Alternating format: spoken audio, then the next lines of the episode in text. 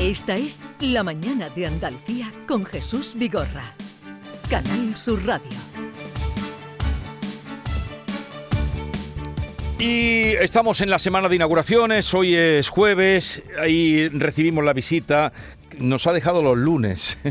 ha, tomado, mm, ha tomado ya sección propia. Es verdad, te has cambiado de día, ¿no? Ya, sí. Diego Geni, buenos días. Muy buenos días. Oye, te veo estupendamente. Sí, hombre, hoy es un día importante en Andalucía, se celebran muchas fiestas, muchos municipios y sobre todo porque se va acabando el verano, que sabe que es una estación maldita para mí. Que siempre te parece un poco ordinaria. Mm, un poco, no, bastante ordinaria. es lo más ordinario que hay en el año, el verano. Y todavía no me ha dicho nada de cómo vengo vestido, que ya estaba No, no, mejor que no. Mejor no me fijo. Mejor no.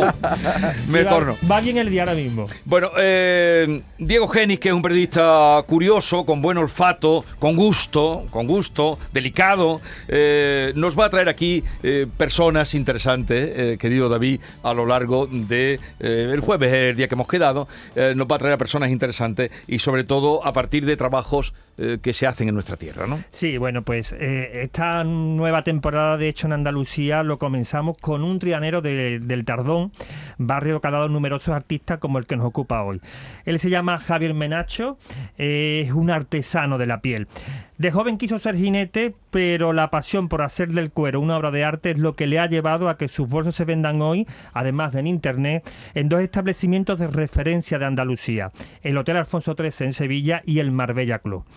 Lleva 13 eh, años en el oficio, ha sido alumno de Joaquín Calderón y hoy él es el maestro de jóvenes que llegan a su taller de Castiblanco de los Arroyos para aprender una artesanía que por desgracia muchas veces más, más valorada eh, por quienes nos visitan que por nosotros mismos. Su nombre además engrosó la lista de artesanos que participaron en el último desfile de Dior en Sevilla. De eso y mucho más hablamos ahora. Bueno, yo mi primera pregunta es...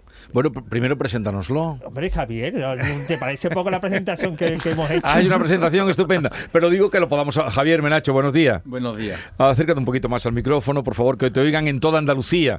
¿eh? Eh, adelante. Eh, bueno, mi pregunta es... ¿Cómo descubriste que lo tuyo era la guarnicionería? Pues nada, pues el descubrimiento fue eh, a raíz de, un curso que, quise hacer para formarme como técnico deportivo en doma y entrenamiento, el cual los nervios que llevo siempre conmigo me traicionaron y no pasé la prueba. He ido para jinete. A la semana me llaman y, me dicen que hay una vacante en el curso de, guarnicionería, que sí me gustaría hacerlo. Ajá. Y digo, mira, ¿por qué no? Y aquí estamos a día de hoy. Es curioso. ¿Pero tú montabas a caballo? Sí, yo he montado a caballo desde pequeño y quería formarme como jinete profesional y demás. De un fracaso llegó, llegó al éxito, ¿no? Eh, ¿Qué es lo que más te apasiona de tu oficio? Porque haces muchos bolsos, pero también haces otras más piezas, ¿no? Tus bolsos es lo más conocido. Sí, bueno, aparte de los bolsos también está el tema de, la decoración de interiores, donde eh, a lo que quiero llegar yo es a, ofrecer algo totalmente exclusivo, de que no haya nada en estocaje en el taller, de que llegue algún decorador o algún cliente, se diseñe, se haga un desarrollo de esa obra y a partir de ahí pues empecemos a, trabajar. Pero antes de llegar a, los bolsos que estamos, lo pueden ustedes ver en internet, que tiene abundantes eh, imágenes, pueden para que sepan ustedes también cuando quieran ver lo que hace eh, Javier Menacho. Pero eh, dices que haces el curso de guarnicionería, primero haces el curso, que es supongo lo, básico, y de ahí cómo llegas a... Exactamente, yo hago el curso de, de, guarnicionería y bueno, pues me formo como, como guarnicionero eh, monturas, eh, cabezada, complementos para el jinete y demás. Gracias a esa técnica, que es la misma técnica que yo aplico ahora a la marroquinería, pues contamos con productos que eh, eh, hay bolsos que están hechos mm, cosidos, por ejemplo, como se puede coser una, cabezada de un caballo, una cincha de una montura. Bolsos que van a durar toda la vida, siempre y cuando el cliente pues le dé su correcta hidratación y, demás. Con el paso del tiempo, pues empiezo a ver que la guarnicionería, pues que no me llena. Empiezo a descubrir el mundo de la marroquinería, a interpretar mm, cosas que tengo en la cabeza y demás. Y bueno, pues empezamos con las pruebas, también empiezo a tocar el tema del repujado que fui haciendo pruebas con pieles, con herramientas y demás hasta que llegué a dar con, con la tecla. Mm.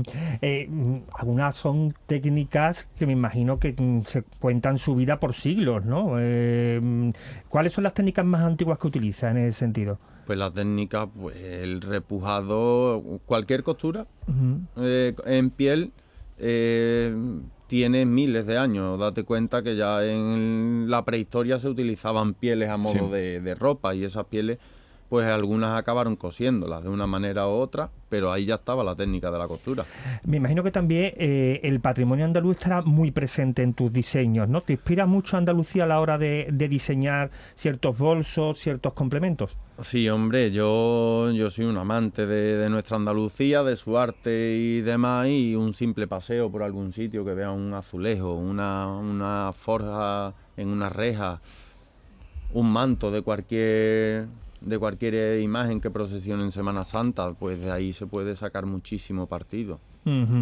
Eh, eh, ¿Notas a lo mejor que este tipo de artesanía está, mm, por desgracia, más valorada en el extranjero que aquí mismo, en Andalucía?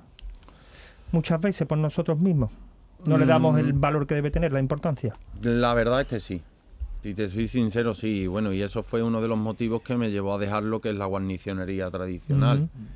Porque eh, te llegaba un cliente, una cabezada para un caballo que te pegas Hmm. tres días haciéndola.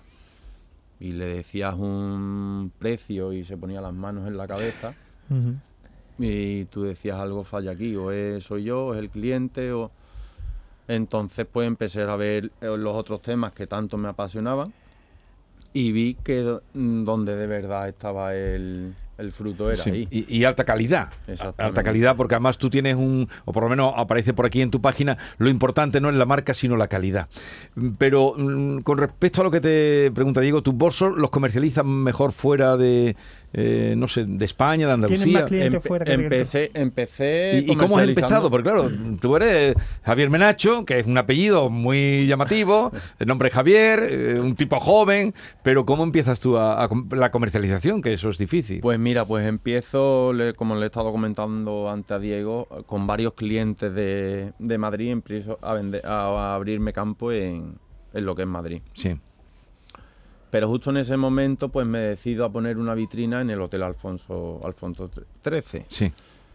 A raíz de ahí es cuando veo la cantidad de bolsos que se empiezan a vender para el extranjero. Ajá. O sea que el perfil de tu cliente es extranjero. Empezó siendo extranjero, pero desde hace unos dos años hacia acá, pues tengo muchísimos y muy buenos clientes, tanto de Sevilla como de, de- de España, vamos.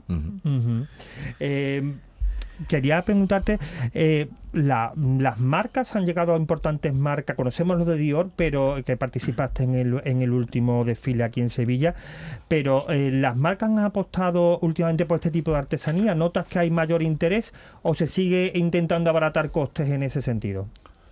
Las marcas están apostando porque últimamente la, la artesanía tiene un movimiento que parece que están haciendo algo por ella. No sé quién ni de dónde, pero o la gente también está reaccionando y está viendo que eh, van buscando algo de calidad más que de que tenga un sello. Ujú. Y entonces, pues me estoy viendo que eso, que las firmas se están acercando a, a la artesanía. Ujú. Pero sin embargo, eh, la tendencia a lo que se denomina low cost, es decir, lo de precio, ha hecho bastante daño en el sector también, ¿no?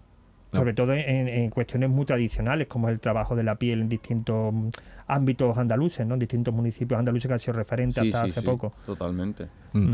Sí, porque yo estoy viendo aquí diseños de tu bolso y esto eh, es de alta calidad, no, no, aquí low cost, no, aquí hay un precio Hombre, de artesanía que hay que pagarlo, También, claro. que hay que pagarlo. Y veo que te inspira, Javier, mucho en la cerámica, ¿no? Cuando Sí. estoy viendo que uno Mucha de tus cerámica bolsos... ¿no? trianera me recuerda mucho. el- Sí, el- la cerámica en, arte, en artesonados también me gusta mucho interpretar lo que es un artesonado en la, en la tapa de un bolso. Y bueno, un poquito, un poquito de todo. ¿Cuál ha sido quizás el trabajo más complicado o que más difícil ha costado ejecutar en ese sentido? ¿Qué más tiempo te haya llevado? Eh, mm, no sabría decirte porque, por ejemplo, el año pasado hice un, un trabajo de decoración para el, para el Hotel Marbella Club, que fue el forro de, de una cajonera y, el soporte de, de uno de los restaurantes que tiene. Y bueno, eh, me costó, pero yo creo que me costó más lo que fue salir de mi taller, porque evidentemente no me podían mandar el mueble para, claro. para el taller. Y montar allí el mini taller que me, mo- que me monté fue un trabajo mm, gratificante, pero no, no fue cómodo.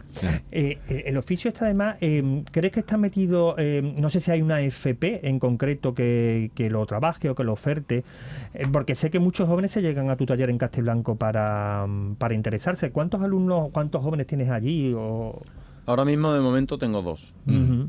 O sea que estás, es un taller artesanal completamente, Sí. pero esto tiene mucho trabajo. eh, eh, o sea que, que la producción... eh, La producción ahora mismo es limitada. Yo, mi filosofía siempre ha sido defender a capa y espada lo que es la, la alta artesanía, Sí. alta y pura. ¿Y ¿Qué y- pasa el día de mañana si llegamos a necesitar una producción alta? Pues formar a gente. Yo mm, pienso renunciar a lo que es la maquinaria Sí. Porque no eh, la maquinaria no para mí no, no, no me aporta lo que tengo Sí. que tener cuando entro en el taller, cuando ensarto unas agujas, Sí. cuando me lío a coser. Y, y, Diego, ¿tú cómo das con Javier? Hombre, Javier doy sobre todo a raíz del, de la, del último desfile, de que el desfile que hizo Dior en la Plaza de España el pasado Sí. junio. Y en la lista de artesanos que salieron después, porque previamente Sí, la- eh, no- reunieron a muchos y de toda reunieron a Andalucía. muchos, pues su nombre se coló. Ya era conocido, su trabajo ya era, ya era conocido, pero mm, creo que lo de Dior supuso quizás un antes y un después en Sí, tu hombre. carrera, ¿no? Ha, ha supuesto un, un salto cualitativo. No sé hasta qué punto, eh, qué margen tuviste ahí de creatividad. Si eh, fue una cosa que estaba muy limitada en el diseño, que te dijeron esto, queremos esto, esto, o tuviste ahí un margen de, de creatividad. De creatividad, bueno, de creatividad cero. Ujú. Cero porque se presenta en mi taller María Gracia Curie, Mm. eh, la cabeza pensante de, de Dior, y mm, ahí no hay quien compita. Claro. Además que eh, el detalle me encantó, que se fue, se fue flechada a un, a un monturero que tengo allí con sillas vaqueras, vio el moteado de las sillas vaqueras Sí. y lo tuvo claro. Y dijo esto quiero. Esto Y allí pudo ver repujados, pudo ver picados, esto, lo otro. Eso es lo que tiene en la- una persona como esa, que además que esa persona fuera a tu taller, pero ¿qué te dijo de, de tu trabajo? Mm, De los bolsos que haces, de tu trabajo. quedó, quedó fascinada. Dijo, ¿esto cómo Ya. se hace aquí? Ella lo que me dijo, dice, la pena que, la pena que me da que no pudieras trabajarnos más por Claro. la producción que tenemos nosotros. ¿Tú actualmente cuántos bolsos elaboras al mes? Por ejemplo, para hacer una idea de la producción que hace, ya que es tan artesanal. Es que depende. Depende si a lo mejor son bolsos grandes, pues a lo mejor mm, cuatro como mucho. Si son bolsos más pequeñitos, pues se puede llegar a seis, siete Al mes. al mes. ¿Y, y por internet también eh, lo estás aprovechando para encargos o trabajos o, o no? Estoy, bueno, utilizo Instagram, que es lo único, pero por ejemplo la página web no, no le doy No, uso no, ninguno. no. Eh, yo intento más que nada que el cliente se acerque al taller, que, que conozca las pieles, que conozca los patrones, que vea herramientas, que, que de verdad eso se hace allí. O sea, pero que tú estás volviendo a la artesanía Pura desde el origen. Desde desde el el- origen. Pero aquí hay cosas muy bonitas, muy elaboradas. ¿eh? Eh, una artesanía, pero con una aportación nueva que es el diseño Sí. y sobre todo el llevar el arte de la guarnicionería a, a complementos de moda, ¿no? Al complemento de vestir. Eh, ¿Qué media de, mm, por ejemplo, para el para el, el desfile de Dior, cuánto tiempo utilizaste y cuántos días? El desfile de Dior fue todo un poco la carrera, porque el, ¿Cuándo te lo encargaron a todo esto? No nos poníamos de acuerdo con... Estuvimos dos meses haciendo pruebas en pieles que me mandaban y demás, no, no nos aclarábamos con la piel. Bueno, yo pedía piel de curtición vegetal, Sí. pero mandaban piel de, de curtición mineral. Ajá. Lo explico así a la ligera. La piel de curtición mineral se curte en un día Sí. y la Mm. piel de curtición vegetal se curte con una media de 6 a 15 meses. Ajá. Ujú. Casi nada. Casi nada. Entonces, en estas pieles minerales, pues tenemos a pieles rectificadas, como una especie de barnices por, e- por encima y demás, y no, no es Hmm. lo mío. Yo prefiero ver una. Eh, sí, prefieres ver... Yo prefiero ver unas diferentes tonalidades en una sola piel que ver una piel completamente limpia. Bueno, quédense con este nombre que nos ha traído hoy Diego Geni. Eh, Javier, le ponen nombre a los bolsos, ¿no? Veo. Sí, O algunos, algunos, sí. ¿eh? Algunos sí, los eh. que me involucro. Eh, El, ti- el tigre ciego. ¿eh? Hay otro No, por ahí. Eh, eh, no existe aquí. ¿Ese no es? No, ese. Ese fue uno que, que se le puso ese nombre, pero por el tema de, de WhatsApp, porque fue por a- Ah. para la mujer de un amigo. Ah, y, y ese nombre Bueno, se lo puso. en él. cualquier caso, entren Javier Menacho, eh, eh, la calidad es lo importante. eh, quédense con este nombre y ya verán dónde va a llegar este, este joven. eh, Por cierto, ¿dónde tienes el artesano. taller en Castiblanco? Para Eh. que lo sepa la gente, por si se llegan por la zona, que, que te visiten. El taller lo tengo en Castiblanco, en el corralón de, de artistas y artesanos de Castiblanco, Ujú. donde trabajo yo y cinco compañeros más, todos de ellos artesanos. Hay una Bueno, ceramista, fíjese. un pintor, un escultor imaginero Pues y una. hay que ir allí a ver ese foco de, de creación. ellos están en plena sierra. Diego Geni, mm, gracias y enhorabuena por haber descubierto a este chico, a Javier Menacho. Suerte. Muchas gracias.